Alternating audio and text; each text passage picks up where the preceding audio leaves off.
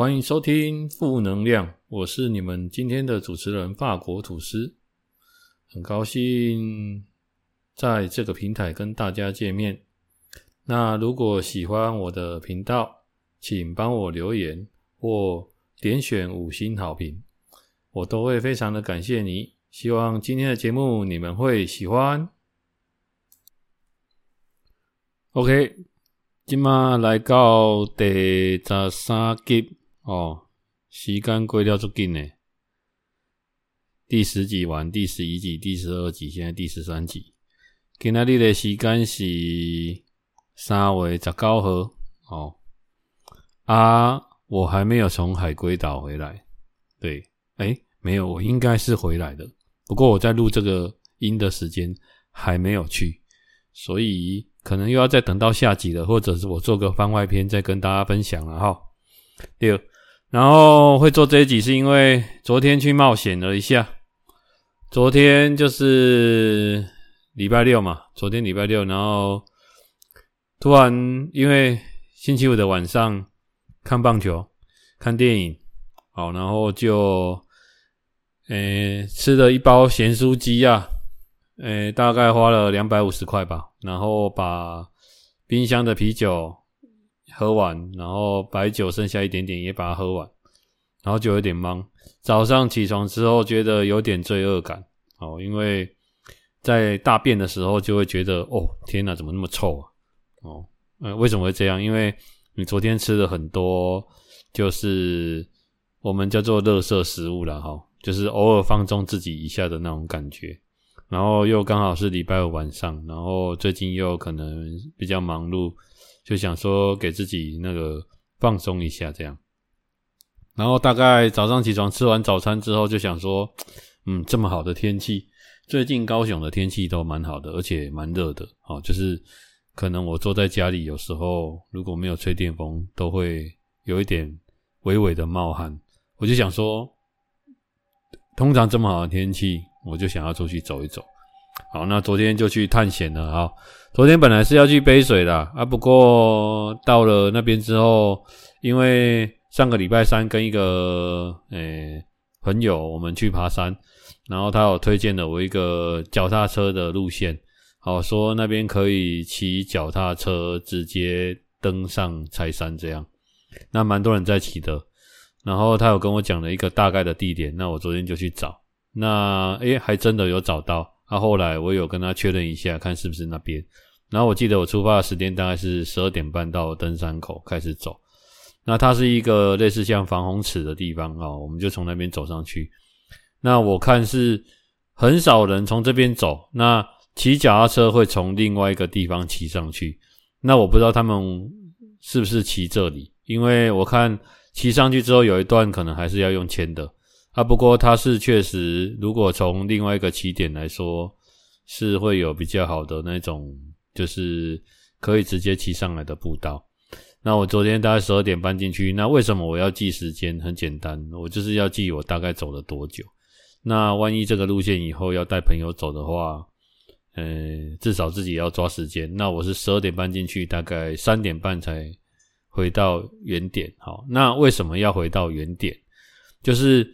我大概爬山都会回你，你在带人家爬，要么是东爬，然后西边下，A 点进 B 点出。但是 B 点出是简单，好，因为你只要找到可以下山的路就好。但是你要记录的话，要 A 点进去，A 点出来，这样你就会知道说你自己大概怎么走这一个圈子，那大概是怎么绕，代表你可以记得路。好，就像我原路如果原路返回的话，那我要记得下山的路。因为上山的路不是只有一条，当然下山的路也不止只有一条，所以我就是用这种方式训练我的记忆。那昨天这样走着走着，然后，呃，几乎所有我走过的地方，几乎有百分之九十九我都没有走过，所以昨天就是在一个，呃，处在一个就是我把我的脑海里所有的雷达都打开的状态下，就很像你到了一个陌生的国家。然后就是因为你什么都不认识，所以你会很注意周遭每一个发生的事情。那其实我在人在这种安状况下，其实是我觉得是安全的啦，因为你有打开你的雷达、你的感官嘛，所以你会注意周遭的路。好，那一边走路一边又要爬山，一边又要去找找看有没有诶很特殊的路径。那当然它有很多的捷径啊，就是好像人没有开发的地方。那我也是会走了一下这些捷径。那其实走这些捷径就是人比较少走，当然你也会比较有不安全感。啊，不过全程我是有用手机的哈，当然我的手机定位它是没有办法定位，像比如说像 Google 我们导航这样，但是它可以大概定位在你在这个山的什么位置，所以你大概知道什么位置，你是凭感觉大大概在走，但至少你知道你大概自己在哪里。好，那离你要去的地方或者是你的路线大概要怎么走，你要有个概念。然后我其实爬这个山那么多次，那它沿路都有那种。呃，像登山的地图啊，哦，就是用成一个看板让你。那我从来也没有很认真去看过，不过我昨天真的很认真看了一下，我发现我终于看懂了。哦，那昨天结束之后，我有一个妹妹的朋友了哈，就是，哎，也不是梅梅的朋友，是朋友，然后是梅梅这样，就是，然后他有分享了一个柴山的完完，哎，柴山加寿山完整的地图给我，而且是高清晰版的，对。当然，我就跟他开玩笑说啊，如果如果我连自己都不知道在哪里的话，那这个地图可能也没什么用。但是应该不会啦哦。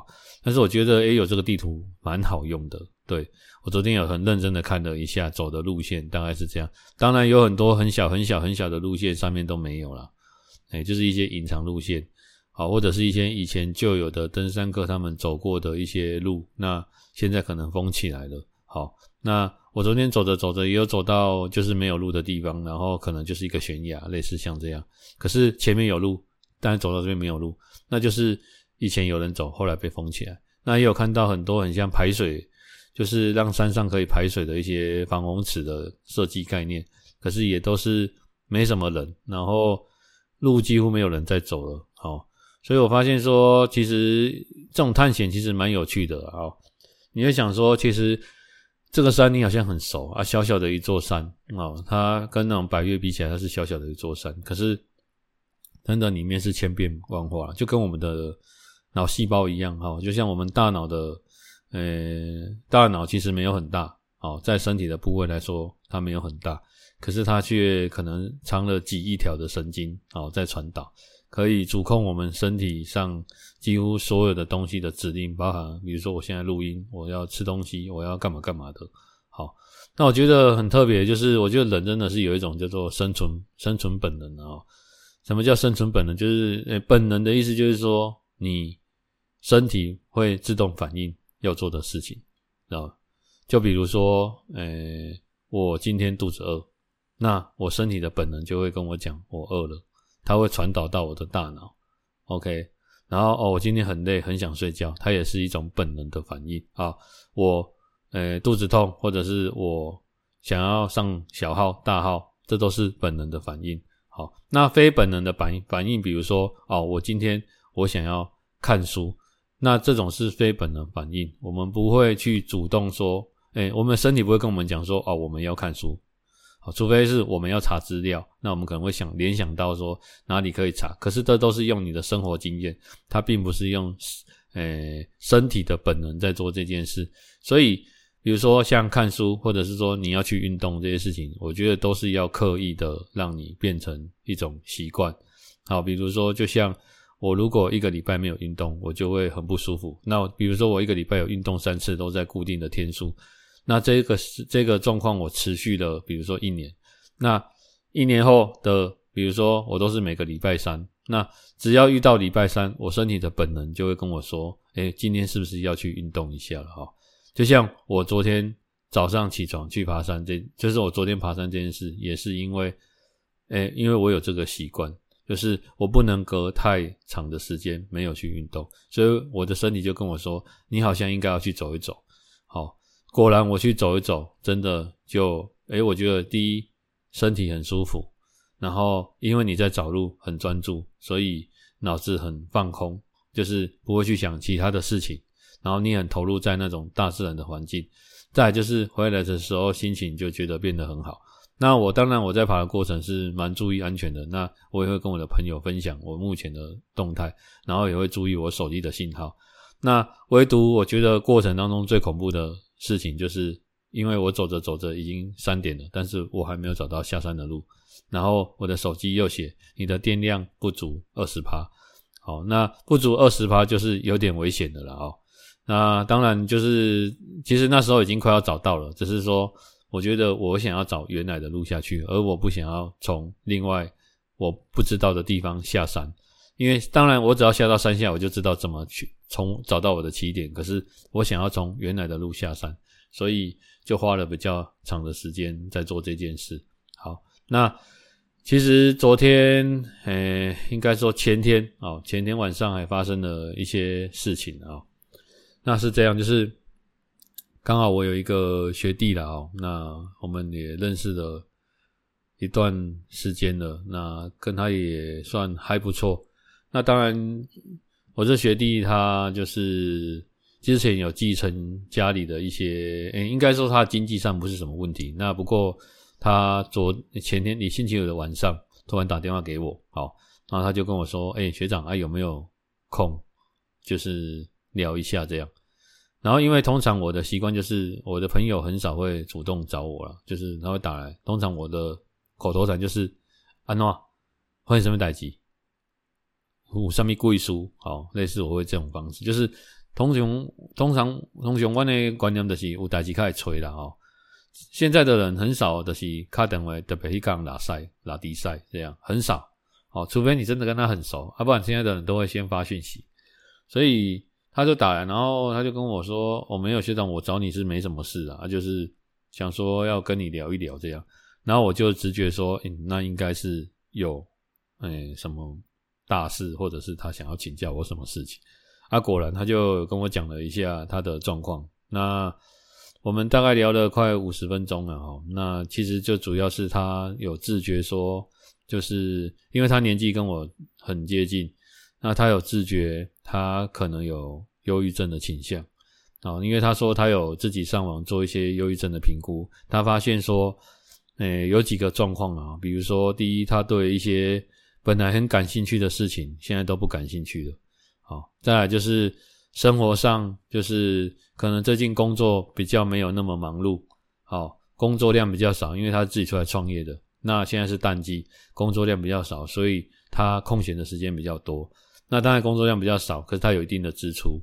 好，那他有这些支出，可是他还是心里觉得说有一点，就是有一点，因为看钱出去，一直出去，可是他的收入没有一直进来，他就会紧张。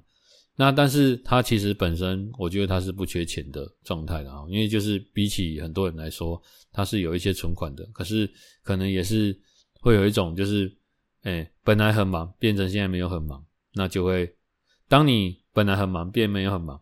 你就会很容易就是想太多，因为那跟你以前的习惯不一样。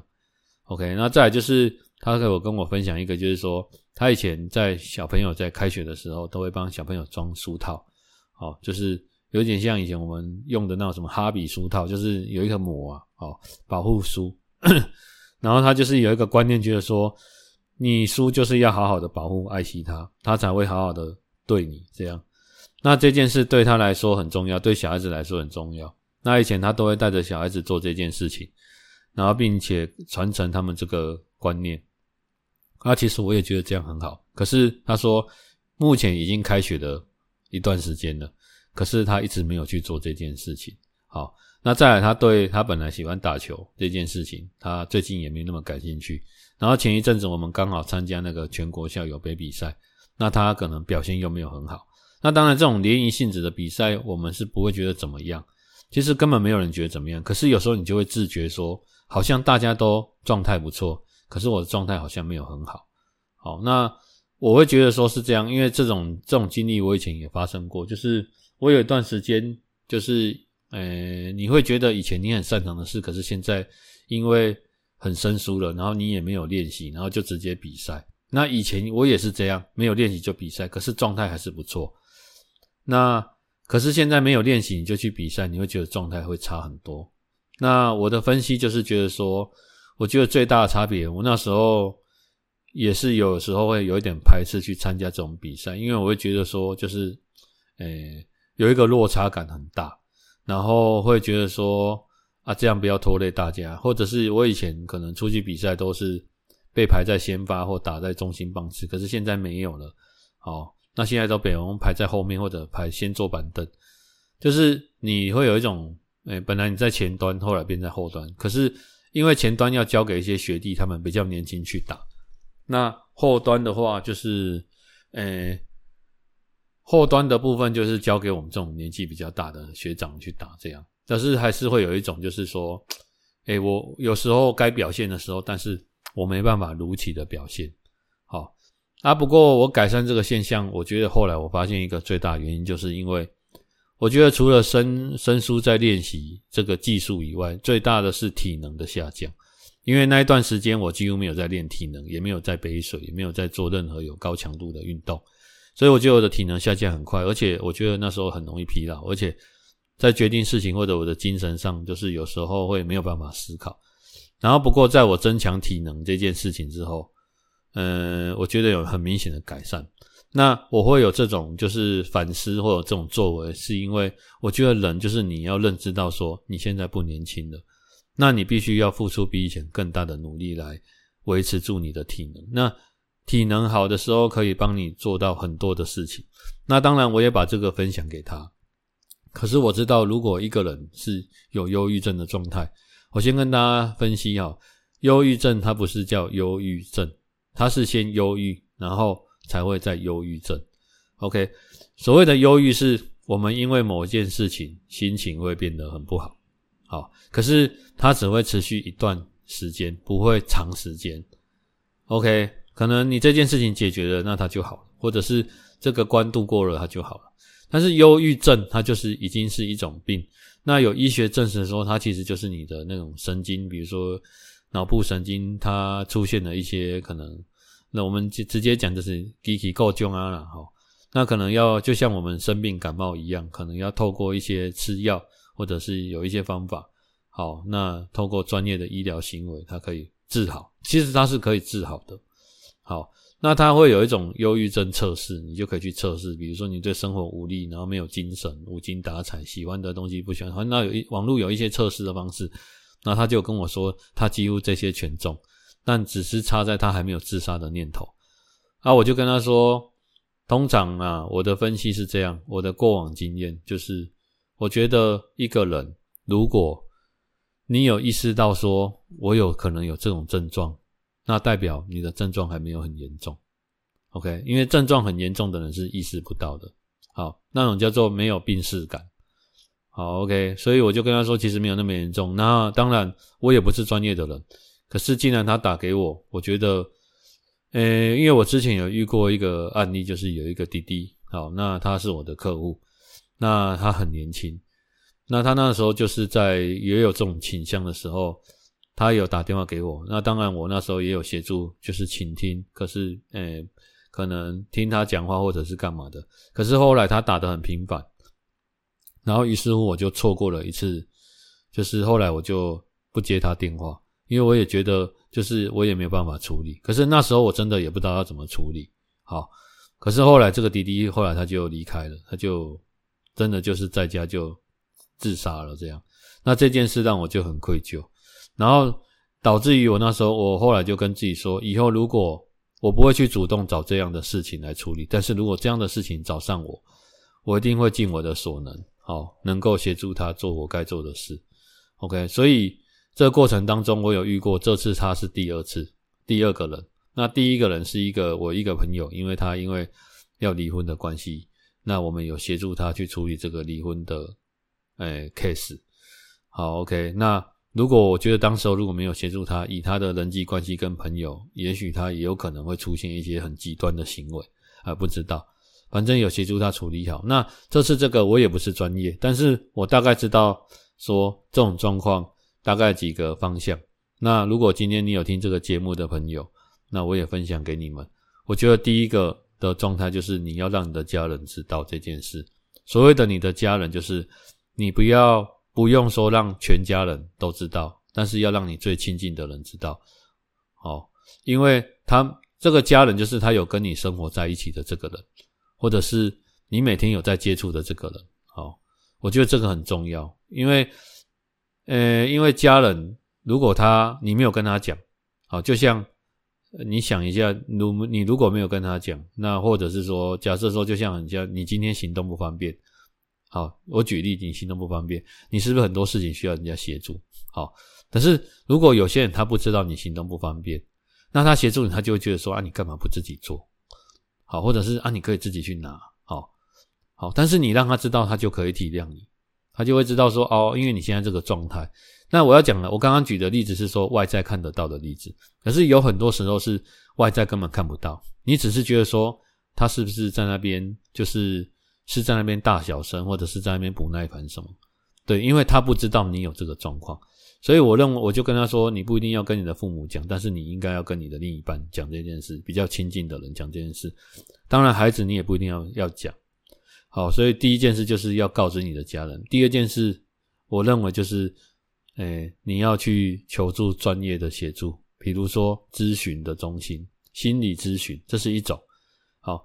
心理咨询就是类似像张老师这种心理咨询，好，因为像这种状态的人，他需要一个出口，OK，出口就是我们有进就要有出，有一个讲话的对象，好，但有些人不用啊，他可以自我呃反刍，然后消化。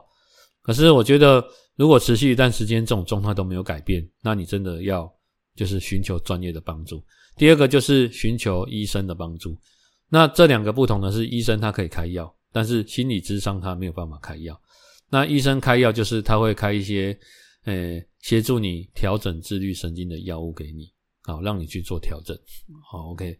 但是当然你不能排斥去看医生或者是做心理咨询，你要记得，就是有症状了就是要处理，就很像你感冒了，当然你可以选择我在家休息几天就变好，但是你也可以选，如果你休息几天都没有变好，那你就是要去看医生。比如说，要让医生看一下，开个药，或许是更严重的状况，或者是说你这个状况一直反复的出现。好，但是其实生活就没有什么事发生，可是你就是莫名的心情不好。好，那我网络上有看到一个东西，它叫做诶周期性的规律的忧郁。诶，比如说天气变得不好，你会忧郁。哦，比如说下雨，或者是说，诶，比如说像诶比较在南半球或北半球的国家，他们有时候会有长夜。或长昼这样的天气，好，那人家有统计过长夜的天气，就是一年可能有九个月都是天黑的，好，或者是白天的时间很短，晚上的时间很长，这样很容易让人家心生忧郁，好，就很像我们在很暗的环境下很容易想要睡觉，那是人的智能自然本能，好，这种季节性的话，那就还好，那个的那个也是要去治疗，因为你要了解你自己。啊，一种是生理上的周期，比如说更年期，比如说男性或女性的那种，比如说，诶，男女生可能生产会有忧郁，因为跟他变得跟以前不一样，比如说身材的走样，或者是现在要照顾小孩，晚上可能没办法有得到适量的休息，可是那个都会持续一段时间，但是那个也都要去寻求医生的帮助。所以第二个是找专业的就医，那第三个就是老生常谈啊。就是规律的作息，比如说，诶，规律的作息，然后少饮酒，多运动。我觉得这是治标治本的方法。好，比如说你习惯遇到什么事情啊，回家就是喝酒，然后喝酒小酌浅尝，OK，你喝到让自己烂醉，隔天影响工作或心情，或者是你常常用这样的方式来，诶，让自己跳脱那一段的诶空间。哦，那个不好的情绪，你用的方式是错的。啊，我认为运动是一个很好的方式，或者是看书，或者是找朋友聊聊天，都是很好的方式。但是光靠喝酒就跟你吸毒的概念其实是一模一样的。好，只是说一个是法律禁止，一个是法律没有禁止，就这样而已。其实他们的概念我觉得都是相同的，所以都会有那种成瘾效应。所以我就觉得这是不健康的方式，OK。所以这三样东西，那其实遇到这种东西，很多人会，他是还好，他愿意听我讲，而且我有传了一个影片给他看，他希望他可以去就医。好，那隔天他就跟我说，诶，他今天有出门去打球，哦，打了一个多小时，然后今天昨天去打羽毛球，今天要去打垒球啊，运动一下。好，那说到这个垒球，他的状况是跟我说，我跟我跟他说要运动，那他说他很喜欢打垒球，可是因为他现在表现不好，他说反而他去打垒球表现不好，他会有加重挫折感的表现。对，那我觉得如果是这样，那就先不要。我是建议跟他说，如果你会有这种状况，就是我觉得根本问题是体能，那你可以去做别的东西，就是它不会让你有挫折感的东西，比如说像我去爬山、走路、跑步，它没有什么挫折感的问题，它没有需要大家一起，然后你可能会拖累谁的问题，那你就可以做这种比较单纯的运动啊。讲到这边，好像我真的是什么心理咨商师，其实不是。我分享的都是一些，呃、我人生的经验跟我看到的东西。因为我的客户、我的同仁、我的朋友，他们有时候都遇到像类似这样的事情。但当然，我自己也是会遇到。那我是怎么克服的，或者是我是怎么去调整这个思维的？好，我就是把一些我的经验谈跟人家分享。那当然，专业还是要就是交给专业的去协助了啊。所以。就是这两天发生这样的事情，哦，那就是开头先跟大家分享。那这样也讲了 大概一半的时间。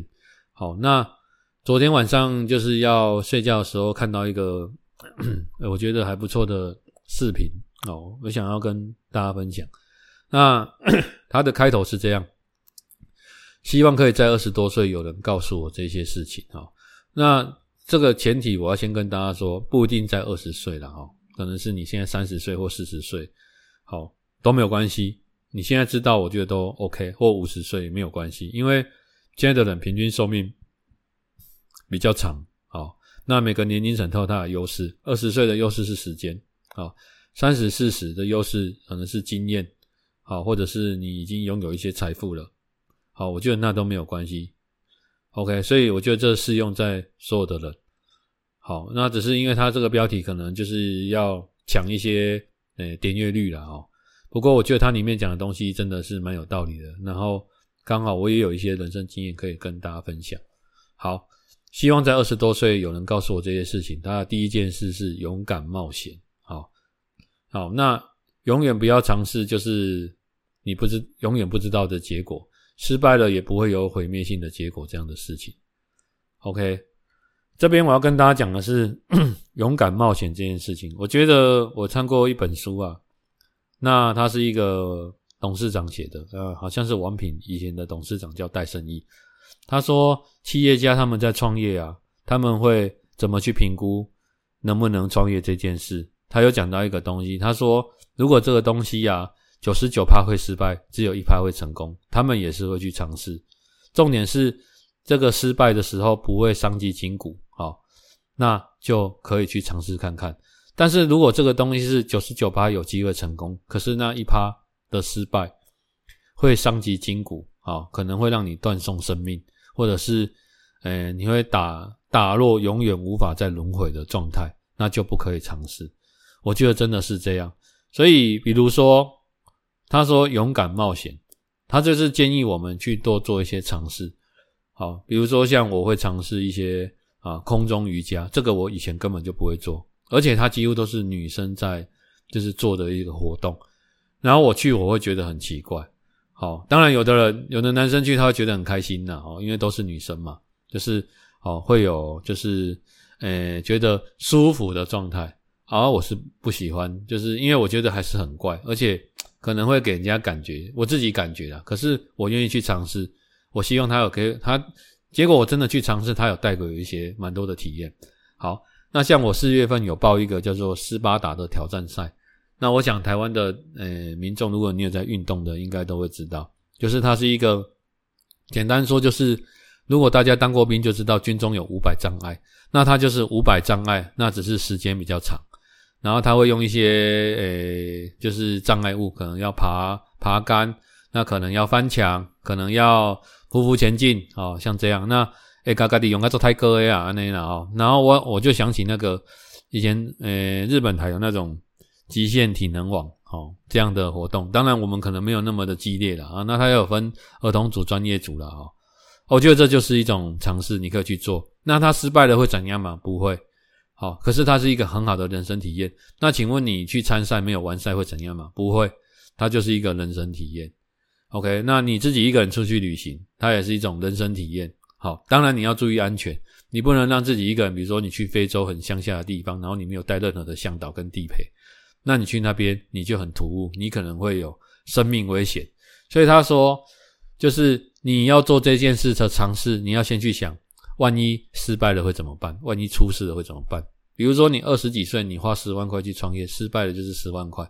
在二十几岁，十万块也许对你很大，可是当你有一天来到三十岁的时候，你会觉得十万块其实还好，但是二十岁那个经验对你的帮助，这十万块就很巨大了。好，对你人生经验的帮助很巨大。OK，也就是不要害怕失败，不会伤及筋骨就好了。但是如果你去吸毒，好，或者是懂吗？如果你去做吸毒这件事，对啊，它是一种尝试啊。可是很多人就是这样，很多说吸毒成瘾的人，他就是有一种。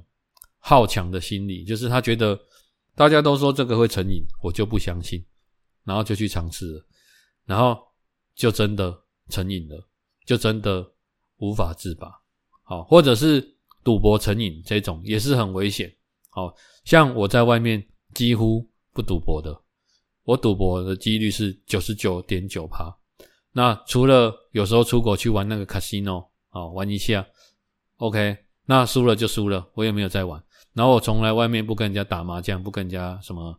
如果大家自己朋友很好的、很好、很好、很好的朋友玩牌，玩那种健康的、那种小小金额的五块、十块的，OK。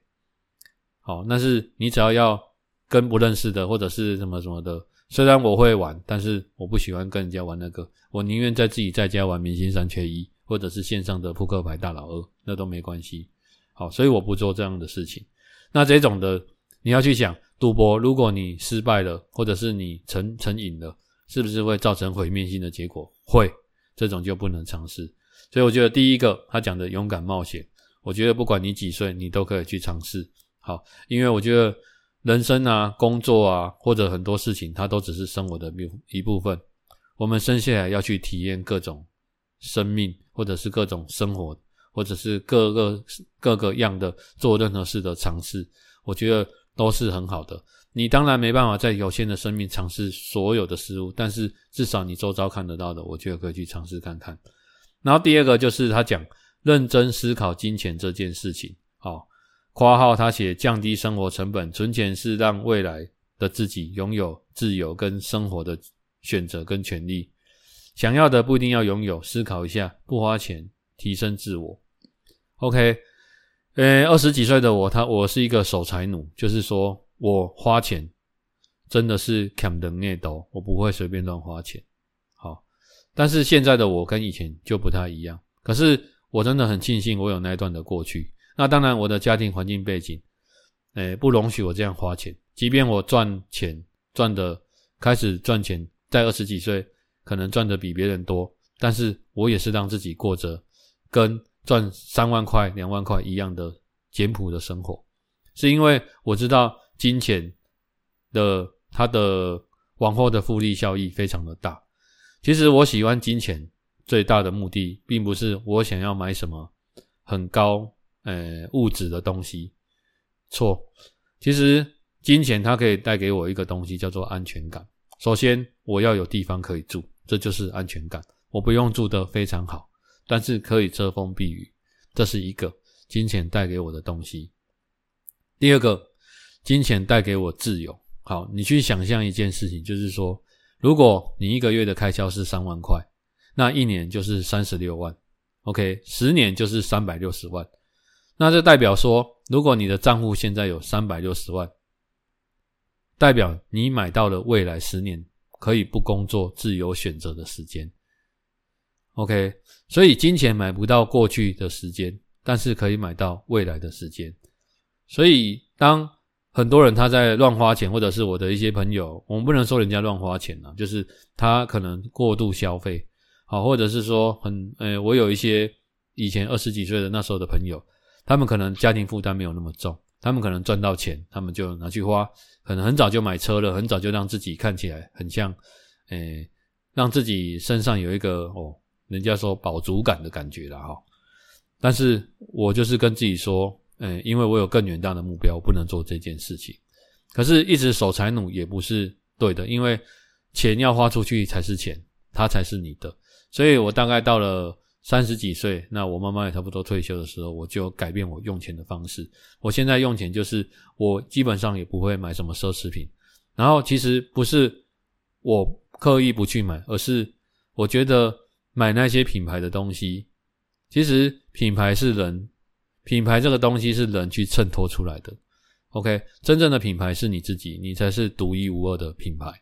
好，比如说一个很好的背包，背在一个啊大妈的身上，哦，跟背在一个嗯看起来哎长得很漂亮的女生身上，它的质感就会有差。这所以为什么很多广告都要找一些 model 来代言，或者是干嘛干嘛的？这是有原因的，因为它会让我们觉得说我。带我背上这个背包，好像我就跟那个 model 一样。其实这是一种我个人认为就是很奇怪的观念了哦。就是我觉得，其实真正的关键是人。你这个人只要有内容、有内涵，然后有自信的话，其实就算你背一个仿的背包，人家也会认为那是真的，因为人家看到的是你，他觉得你就是一个看起来就是好像会用真的东西的人。他也不会去管那个背包到底是真的假的，那对我们来说可以用就好。好，所以我觉得这个就是金钱对我来说最大的魅力。第一，它可以给我安全感。好，第二，它可以给我买到未来的时间。这是我两个东西。所以为什么要存钱？好，为什么要规划？是因为我觉得它带给我们的未来的效益，好，会让我可以拒绝诶现在物质上的诱惑。OK。第三个叫做早到比迟到好，OK，诶，最好比预计的时间多一倍的时间啊。比如说你今天预计七，提早，诶，提早十分钟到，那你可能就更早一点，二十分钟，类似这个概念。那说到这个迟到早到的问题了哈，我觉得压力也不用那么大了，因为很多人他是看状况的。比如说我今天可能我自己，我跟朋友约。那跟朋友约，当然我们要准时。好，那你可以早一点到，代表你对这个是重视的。可是我习惯是这样，因为其实过你在前往赴约的过程会有很多的变数。而我的人我不太喜欢很赶。好，很赶的意思就是说你赶就会出状况。比如说你要开车，你要骑车。好，那你可能会因为很赶，赶着出门，那你可能就会家里的东西可能有什么东西没关，什么东西没有弄好。我觉得最好就是说，如果你真的要迟到，就是有卡到对方的时间，就让先跟对方讲，然后你一样照你的步骤步调去走啊。说我会慢个十分钟，不好意思。好，那如果真的已经迟到了，我觉得迟到总比不到好。如果是你自己，比如说参加某个电影聚会，或者是自己的某个场合，你真的晚到，我觉得那也不用赶了啦，哎，因为你已经迟到了。好，那就迟到总比不到好。最重要是要到，但是不要因为这样出了什么状况。那当然可以在九成或九成五的时间都找到，那当然是最好的。对自己跟代表你对对自己跟对朋友都是好事，代表你对你自己的时间安排有一定的节奏。好，那他第四个就是写记录生活，多拍一点照片跟影片，记录平凡时光。好，我觉得这很好。哎，因为以前的人都用照片嘛，好，OK，那现在因为手机很方便，可以照片跟影片。那现在又有脸书，有的人会在脸书做一下记录，就像我前几天我老布他登玉山，我就在脸书做记录。好，那这个记录是他不知道，但是我知道，OK，我知道这段时间我有陪他训练过。那我现在在录 Podcast 也是一种记录，啊，用语言记录。以前我看那种末日电影，然后这个人可能在某一个星球。然后没有人，他可能就是可能因为什么太空飞船到某个星球，结果大家都回去了，然后就剩下他一个，或者大家都死光了，剩他一个，那他就要尝试跟地球联络，或者是其他星球有没有生物可以跟他联络，或者是其他星球有没有人类，或者是其他的生命体，那他就会每天录音，然后试着用呃很多广播的方式、音频的方式传出去，好，那去看看能不能跟外界联络。其实这个概念跟我现在在录音有点像，啊，因为我们现在也有很多的平台，我觉得记录生活很好。那他记录这件事情，就是不一定你要在什么时候记录，比如说生日或什么什么。我觉得只要你对你的生活、生命你有感触，你就可以随时记录起来。好，你用笔先写下来，回来再录，或者是就发个文。好，我觉得现在的人都很在意一件事，就是说我发东西或我我怎么样，有没有人会注意？我觉得其实是这样，就是你在做一件记录你自己的事情。好，那当然我们会跟朋友分享。那至于朋友他们有什么反应，那是那不重要，重要的是你有做这件事情。你不是为了他们做这件事情，而是为了你自己做这件事情。OK，好，就跟我前面跟大家提到的，很多发明很很伟大的发明家或创业家，他们当初就是可能因为兴趣，可能因为他们只是想解决生活某些事情，然后才去做，好，然后才创造了这个发明，一样的意思。好，所以不要为别人在火。当然，我们会跟很好的朋友分享我们现在在做的事，那是正常的。好，因为分享是一种喜悦，就像我有一个跟我的比较好的朋友分享，说我有在录这个节目，那他们也会听，有时候还会拿节目的梗来跟我说，诶，讲出，诶，这个不是在我节目我有讲到的东西吗？这样，哦，我觉得蛮有趣的。好，那第五点就是不要担心别人对你的看法。OK，其实没有人关注你，大部分都是你自己错误的认知。心态觉得决定你怎么看待这个世界啊，这个就跟我刚刚上一题一样，你不用在乎太在乎别人对你是什么看法。当然你在工作上或者是人际关系场合需要，可是，在私下你的自己，我觉得只有最亲近的人，你必须在乎他的想法。好，但是其他的人，我觉得都没有那么的重要。毕竟亲近的人，五个手指或十个手指算得出来。大家这样懂意思了吗？诶，我不知道大家有没有听过一个叫做高敏感族群。好，高敏感族群，我之前有一个同仁，他又跟我说他有这个症状，可是以前没有这个名词。那这种人就是他会对于别人的言语，或者是或者是说可能他看到某个东西，他会觉得你是不是就在讲我？可是其实这个人不是在讲他，他只是在讲一个社会现象，或者是说我们在聊天，我们可能聊了十句，他可能会猜。可能里面第八句的第二个字跟第三个字，他觉得这里讲起来是不是哪里是在讲他？好，因为他就是很敏感，那这种很容易伴随心理疾病。啊，后来我发现高敏感族群的人还真的蛮多的，可是高敏感族群也有很多专业的人士，因为有很多呃市市面上很专业的东西，比如说咨商师或者是一些专业领域的，他需要这种高敏感族群来协助。对，所以你把它用在哪里就很重要。但是如果你用在在那边讨论别人对你的看法，其实那是没有用的。好，就像雅斯伯格症也是一样的意思。你把它用在专业的领域，比如说它可以对于机器的拆解这件事情，或者是啊修理手表，好，或者是手表的组装、电脑组装，它可以组装到很细微，可以做得很好，你就让他专心去做这件事。他是这方面的人才。你就不用逼他去跟人际关系，去跟人做什么接触，不用这件事情就交给别人做，他就是学有专精。好，我听说雅斯伯格症的人可以在可以听得到或听得到你听不到的东西，那这不是灵异现象，而是他的对某个声音或者某个东西的专注度可以专注到他可以忽略旁边其他所有的声音，所以这种东西如果你会用，不可思议，那它会是一个。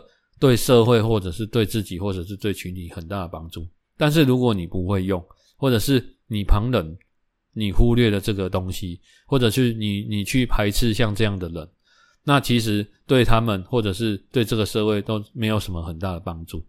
好，所以这个我觉得第五点，这个现在的很多的通病都有这个状况。哈，当然我们过去自己也会有，我们很在乎别人对我们的看法，我们有自己的人设。好，大家知道人设嘛？哈，好。但是其实我觉得人设在某些场合是必要的，但私下你就尽量的做你自己。好，在你的很好的朋友、亲人面前，就是做你自己。难讲的啦，该教的教啦，该考的考啦，该扯的扯，该切的切。好，麦克底下隐藏啊。好，这是 relax 放松就对了。好，第六个，对未来保持耐心，对眼前保持速度。其实这个就在跟你讲说。简单讲啊，就是你现在在做的事情啊。我们现在的人，比如说我们在看一段视频好，我们就会觉得啊，这个视频我要看一个小时看完，有没有那种十分钟可以缩短的？好，或者是看书啊，我就好赶快刚刚想要把它快速看完，好像在看书比赛一样。好，或者是做一件事情，我就是觉得赶快希望有个结果。好，但是我不知道大家有没有听过揠苗助长，就类似这个概念，讲 Kingdom Power 了。就像我们在种树，哦，你想要它成长，可是它明明成长就是需要时间。那这个树它就是要四年才会长大，这个树它就是要四个月，它不可能四天长大。这就是在跟你讲说，不管你在做做投资，或者是在做人际关系的经营、感情的经营、事业的经营，你都要保持耐心。重点是你有在做这件事，持续有在灌溉浇花，好，然后慢慢持续在往对的方向前进，然后。遇到错误有不断的修正，它就会往你要的方向。但是你要保持耐心。你买三米带启动做三分钟热度啦。我举一个例子啊，假设我们今天从 A 点到 B 点是直线，你直接走就可以到了。好，可是你只要一看到有十字路口，你就转弯。那你第一个十字路口左转，第二个十字路口右转，第三个十字路口右左转，第四个右左转，第五个右左转，第六个又右转，结果你就转回到原来的地方，从头到尾。你都没有做成任何一件事，你会发生说，发现说，你做了十年，你还在原地，没有任何的长进，那就是因为你常常就是这个就很像你在工作啊，这个看过这个能各位跟我接的，那个这能各位跟我接的，哎，往往往往往往往往往过来行，往来往去，然后换的工作性质几乎都是一样的，往来往去，一个在原地。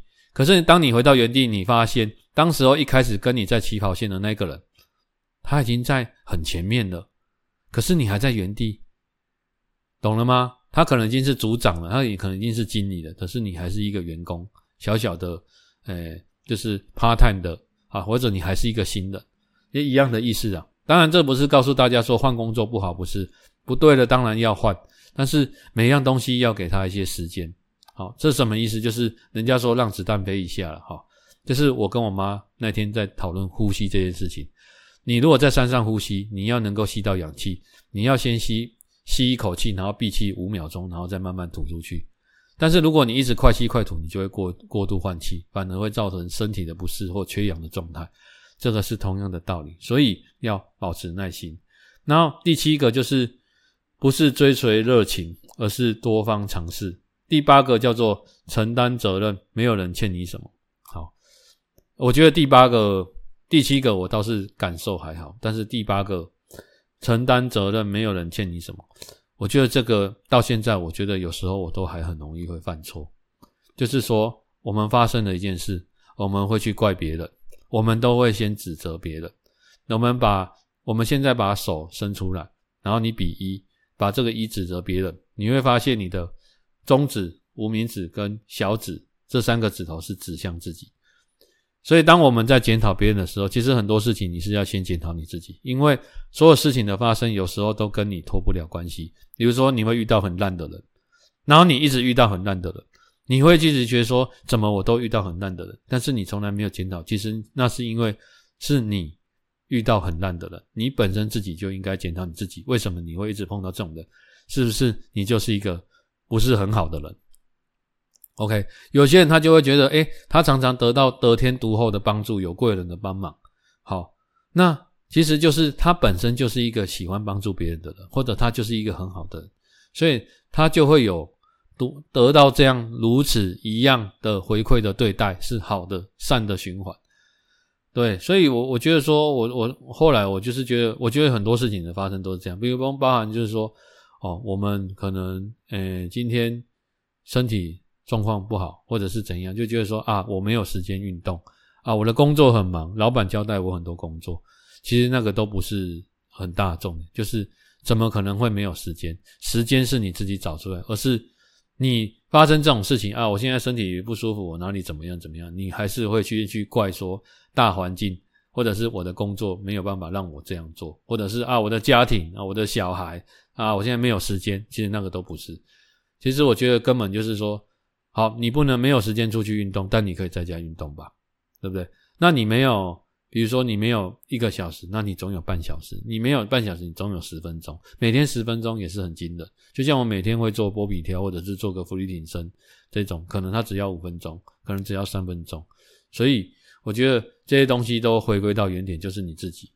好，对，所以这就是我我听，我觉得说，诶，这个这个，我昨天看了这个，我就马上把它截图下来，说很想要跟大家分享哦这一段。好，那照惯例哦，今天在在最后的时候也跟大家分享诶电影哦，那哦这几天就是看了一个三部曲的电影的哈。这是一个诶，好像是在瑞典的吧，还是还是反正是在欧美欧洲的一个导演，他有导一个诶，我我把它称作人性三部曲好的电影。那这三部电影叫做第一部叫做游客，好，第二部叫做方形，方块的方，形状的形，好，第三部叫做悲情三角。那我是先看这部《悲情三角》，因为它是比较新的电影，然后回来看到《游客》跟《方形》这个这部电影，这部电影他们的电影蛮长的哦，都是两个半小时以上，但是它不会让你觉得说，诶，两个半小时很长，而是它是用很细微的角度跟台词，哦，然后去探讨，诶，人到底是一个。什么样的生物？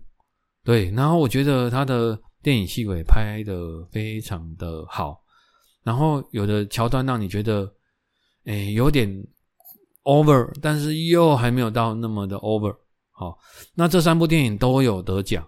那通常人家都说得奖的电影都很难看啊，我是不知道啦。好，通常因为不是商业片嘛，可是我觉得，诶，这三部电影真的是。诶，我们有看过很多那种什么悬疑片、侦探片啊，什么我们都会说什么很烧脑啊什么的。我觉得这三部电影也很烧脑。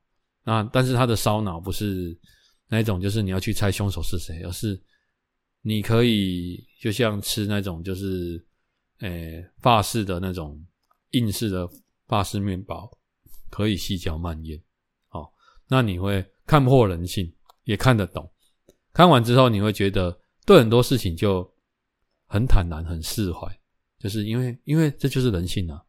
好，所以我觉得人家要讲一句话，就是说，哎，电影啊，没有一句台词是没有用的。啊，这句话，我觉得在这个三部曲里面，哎，发挥的淋漓尽致。我可以断定说，他不是他讲的没有一句台词是没有用的电影。除了这个以外，我觉得他这三部曲。没有一个画面是没有用的，每个画面都有它的含义，哎，所以非常大家推荐大家去看这个，哎，人性三部曲啊，哦，那第一个名字叫做游客，第一部叫游客啊，呃，第二部叫方形，方块的方，形状的形，第三个叫悲情三角，好，那我会把它放在我的 podcast 的那个下面名字，那台湾的翻译可能会有点不同，因为我看影评大部分都是中国大陆的翻译啊。所以大家可以去看看，好，那最后了啊，再提一个很好、很有趣的事情啊。说到这个，昨天去探险了，那之前就是有有参加那个高阶主管的会议，然后就有一群高阶主管就是知道我有在爬山然后，然后就希望说我可以带他们去爬山，这样，然后顺便训练他们，这样，哎呀啊，那时候我心里就在想说，训练你们。其实我爬山，我会带我的朋友去，是因为我跟他们很好，而且大家频率相同。好，那这些高阶主管他们就是基本上是把我当成工具在使用啊，所以我觉得那时候我就觉得很好笑。然后其实，诶，大家都说你那么喜欢爬山，要不要去当领队？其实我没有想要当领队，我只想要自己爬，或者是带我的很好的朋友去爬。我不想要用这个去赚钱或是什么。对，因为什么？因为你真的你是当一个登山客，跟你是当领队，这是两种不同的心情。就像你出国，你当导游，好，跟你是当游客是两种不同的心情。再就是像他们这种中中高阶主管这种啊，跟我们等级一样，我觉得他们这些人就是就是想要就是被搞去蹭了啊。讲白了就这样，我是去讲哦，我等不起嘞，我心里那时候心里，当然我是因为他们。做比我资深啊，我是觉得说，啊，我够好笑，我就讲我等不是在吃饱休养，哎呀，我我赶完讲我的时间开来困，开来冲啥，我嘛不可能带你去。我还该跟你训练，该带你去去了。你就算给我再多钱，我都不要。哎，你们其实都家财万贯的啦，可以找别人带你们去的哈。这种有时候这种闲聊的话题啦，或者是大家那边场面的，所以那时候就是昨天在爬山的时候，我突然就想到这件事。那题外话啦，跟大家分享这一段。哎呀，那希望今天这个节目这样林林总总，跟我推荐的一些电影，还有一些。启示对大家是有帮助的，那这些都都是我一些人生的经验了哈。对，那再跟大家分享。那，哎，很感谢大家今天的收听。那如果觉得不错，再给我五星啊，或者是说帮我留个言。好，好，谢谢大家。